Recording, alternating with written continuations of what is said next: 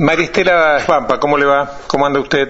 Muy bien, ¿cómo están ustedes? Dentro de lo posible, acá estamos bien, en cuarentena, aislamiento social, este, preventivo y obligatorio desde Buenos Aires.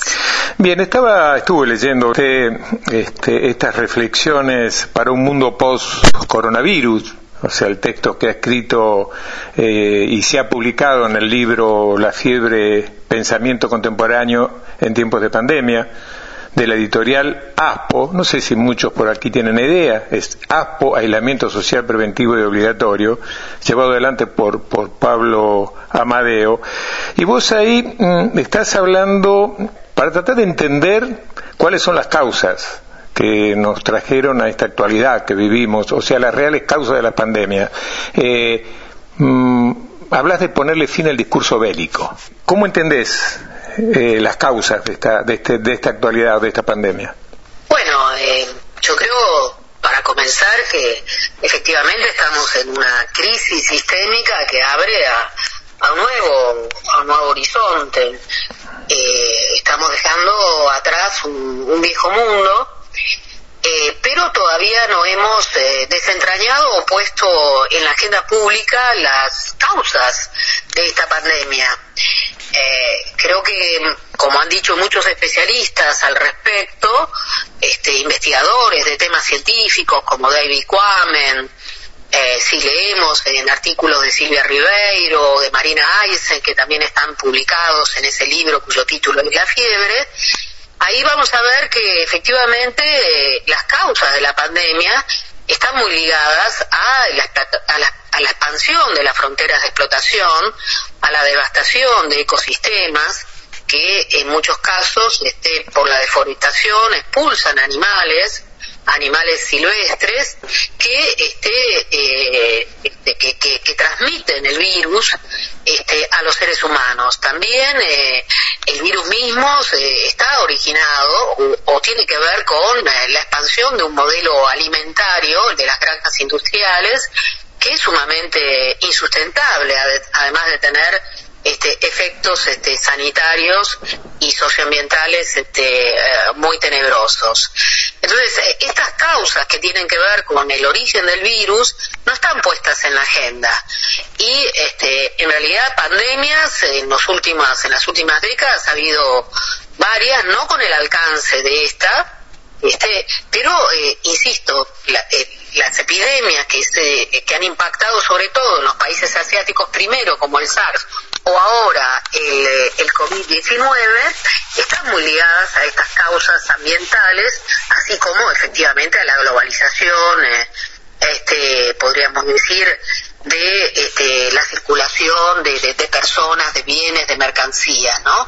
Pero básicamente este es el núcleo duro de la cuestión que no aparece en la agenda pública y en contrapartida lo que vemos es que se ha extendido un discurso bélico, un discurso que habla del enemigo invisible, esto no aparece solamente en el presidente argentino, Alberto Fernández, sino también en Angela Merkel, en Alemania, en Emmanuel Macron, en Francia, obviamente en eh, Donald Trump en Estados Unidos o en Xi Jinping en, China.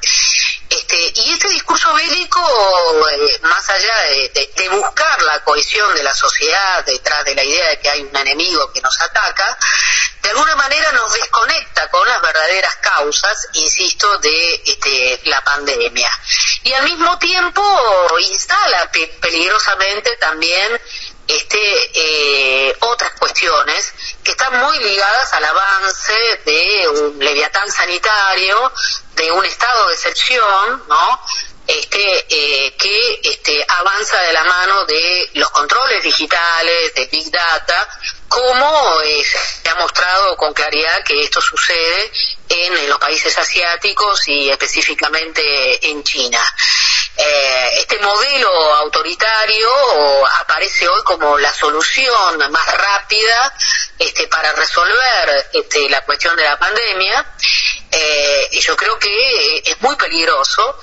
En América Latina eh, no solo estamos ante el avance de un modelo, digamos, de un leviatán sanitario transitorio, sino que además, este, bueno, esto viene de la mano también de la ocupación de fuerzas de seguridad de, barrios populares, de barrios que son considerados este, peligrosos eh, para la expansión de, la pandemia. Entonces, ese es un elemento realmente preocupante porque eh, convengamos que tiende a instalar la idea de que los regímenes autoritarios están mejor preparados para enfrentar la pandemia que los regímenes este, democráticos. Ahora, más allá de esto que... usted nos está diciendo, Maristela, este del aumento del control y el autoritarismo con los riesgos que eso genera, uno si, si piensa en los antecedentes que tenemos, por ejemplo, en América Latina, pero eh, el rol del Estado, o sea, ¿qué importancia le adjudica más allá de esto usted o le adjudicás vos al rol del Estado y a la necesidad de implementar políticas públicas? Bueno, efectivamente yo subrayo que el Estado tiene un tiene una doble faz. Por un lado aparece esta faz peligrosa bajo el estado de excepción, el leviatán sanitario transitorio, pero por otro lado también reaparece el estado social no olvidemos que tres décadas de neoliberalismo han venido diciéndonos que el Estado debe ser desplazado y es el mercado el ordenador central de la sociedad, lo cual hemos visto cuáles son los resultados, porque esta pandemia lo que desnuda también este, eh, y, pone ante los ojos de todos son las enormes desigualdades, el ensanchamiento de las desigualdades no solo en los países periféricos, sino también en los países del norte. En esta crisis tan crucial, el Estado ha remergido con un rol social fundamental, ¿no?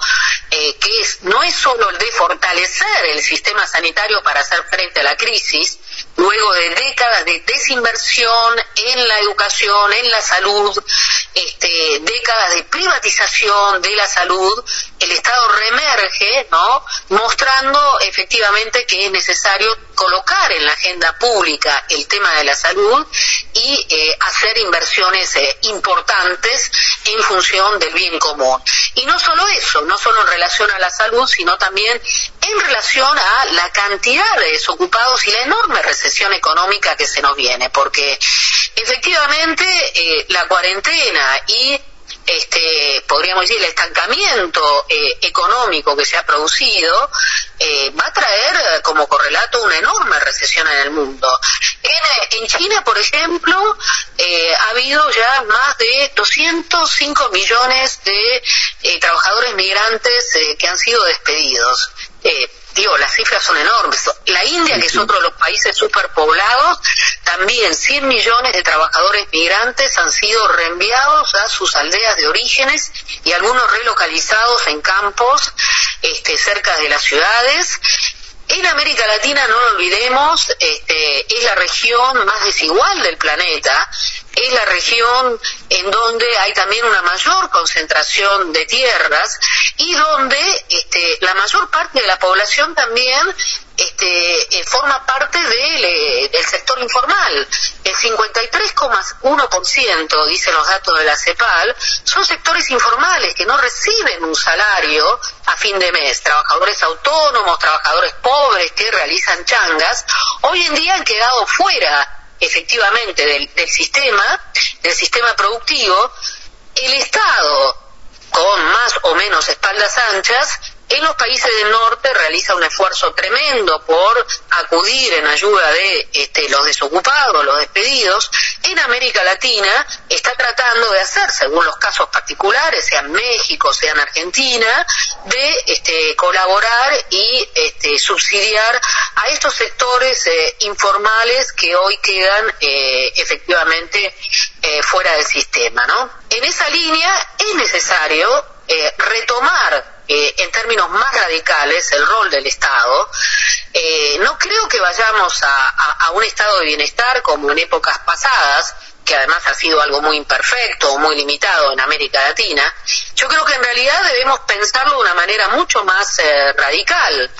Fíjate vos que desde hace unas semanas ha vuelto a instalarse en la agenda política eh, en todo el mundo el tema del ingreso universal ciudadano. Ajá, eso iba, sí, que ese, eso, esa propuesta o esto que vos estás destacando, este, el ingreso universal ciudadano, y también estás de acuerdo con el impuesto a las grandes fortunas. Este, y no solo con el impuesto a las grandes fortunas, sino que es necesario repensar el sistema fiscal desde un punto de vista progresivo, con impuestos este, que no afecten a toda la población de manera indiscriminada, sino a los sectores que concentran efectivamente la riqueza. Y además aplicar impuestos verdes, porque debemos pensar también en la transición socioecológica. Con Enrique Vial estamos trabajando en, eh, digamos, en, en, una propuesta común que este, hace una apuesta a algo más que un pacto social económico, que eh, vehicula una perspectiva más holística en, este, que incluye también un pacto ecológico. Es decir, en este horizonte, en este nuevo horizonte que se abre, tan crítico, debemos pensar, debemos pensar este, salidas más eh, integradoras que articulen justicia social con justicia ambiental. Y en esa línea, sin duda, la transición socioecológica, el ingreso universal ciudadano, la suspensión del pago de la deuda externa, este, el sistema nacional de cuidados, eh, la reforma del sistema fiscal en un sentido progresivo que incluya un impuesto a las grandes fortunas son los ejes eh, fundamentales. Hablando del ingreso universal ciudadano, es bueno explicarle a la gente, porque no todo el mundo conoce la discusión, que eh, el ingreso universal ciudadano lo que plantea, como sostiene Rubén Lobolo, que es uno de los economistas que más ha promovido desde hace muchos años este, la discusión sobre esto, el ingreso universal ciudadano está ligado al derecho a la existencia. Es un ingreso que, eh, digamos, se propone cobrar uno este, sin contraprestación alguna. Es un ingreso universal, individual, sin contraprestación y que implicaría este, un ingreso suficiente como para asentar un piso mínimo desde el cual ejercer derechos. ¿no? Un piso mínimo desde el cual ejercer derechos ciudadanos, este, el acceso a la educación, a la salud, al empleo digno, etcétera, sería posible si garantizamos un ingreso básico a todas las personas a todas las personas de manera este, individual. Se diferencia de los planes sociales que hemos conocido en las últimas décadas porque, convengamos, los planes sociales están focalizados son muy fragmentarios y son subsidios insuficientes que en general tienden a encerrar en la trampa de la pobreza los sectores más vulnerables, además de acentuar su dependencia con el Estado, cuando no, digamos, vincularlos a una cultura más bien clientelar. También hay que tener en cuenta que el capitalismo ha evolucionado de una manera diferente y que hoy necesita menos mano de obra. Hemos visto que el capitalismo también viene de la mano de una mayor exclusión y una mayor precarización de la fuerza laboral. Hoy hay una gran cantidad de jóvenes que realizan trabajos precarios el nuevo capitalismo de las plataformas, por ejemplo, ¿no? incorpora a estos jóvenes en un trabajo precario que no alcanza para salir de la pobreza. Así que no es solamente el ingreso ciudadano está pensado para aquellos que quedan fuera del mercado de trabajo formal, sino para aquellos que ingresan a través de formas de precarización laboral y cuyos ingresos no le garantiza la salida de la pobreza. Entonces, Hoy en día tenemos una oportunidad eh, muy interesante para avanzar de manera radical en la instalación a nivel global de un ingreso universal ciudadano que termine con estos programas de transferencia condicionada que hemos conocido, que son limitados en sus alcances y que garantice la inclusión de toda la ciudadanía. Realmente sería un experimento ¿no? muy novedoso que abriría en todo caso a otro horizonte civilizatorio. Bien, eh, Maristela, una última, una última preguntita, preguntita tomando tu palabra, así que un poco engloba también eh, todo esto que vos estás señalando y eh, que estás analizando. ¿Estamos instalados en una encrucijada civilizatoria? O sea, ¿la pandemia nos ha instalado en una encrucijada civilizatoria? Efectivamente, creo que eh, este, la, pandemia nos coloca en un lugar inédito en términos civilizatorios. Ninguna otra de las crisis que hemos vivido es similar a esta. Ni siquiera en términos económicos, este, eh, esto es comparable a, esto no es comparable a la crisis de 1930 este, no es comparable tampoco a la crisis de posguerra que vivieron tantos países europeos este, y que destruyó no solo vidas, sino la, la estructura económica de esos países, no es tampoco comparable a la crisis financiera de 2008 que golpeó sobre todo los países del primer mundo y que se saldó eh, con una reconfiguración negativa de la sociedad, es decir, con más desigualdad. Esto es algo novedoso que cambia nuestra vida cotidiana, nuestro modo de ver el mundo también, desnuda las desigualdades y de alguna manera también nos plantea cuestionamientos o preguntas más profundas acerca de la humanidad y el sentido de nuestras vidas.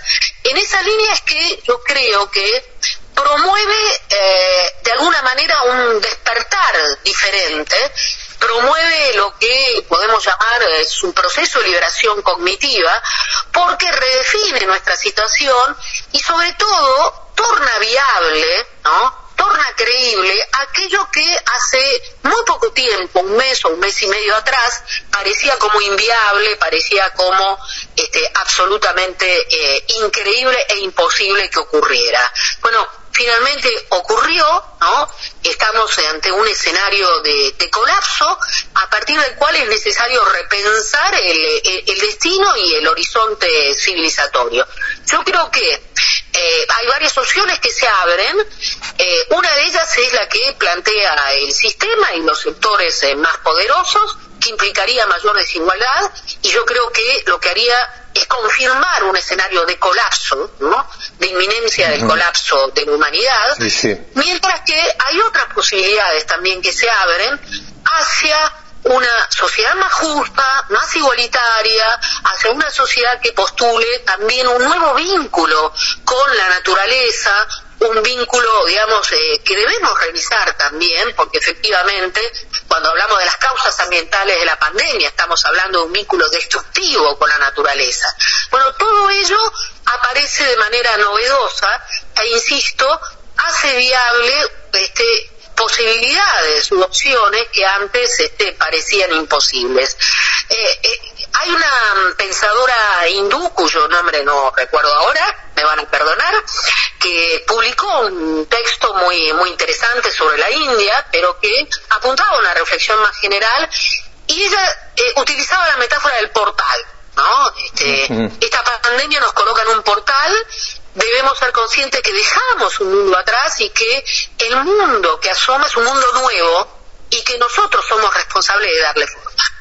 Bueno, yo creo que desde abajo, ¿no? Desde abajo, no solo las élites, sobre todo, no debemos dejar en manos de las élites políticas esto, sino que desde abajo, con tanta acumulación de lucha que hay en el mundo, en Argentina, a nivel social, a nivel sindical, a nivel socioambiental, a nivel feminista, ¿no? Debemos promover una articulación de todas estas luchas para abrir a un horizonte civilizatorio diferente, solidario, democrático, que apunte a otra relación, a otro vínculo entre los seres humanos, pero también con la naturaleza.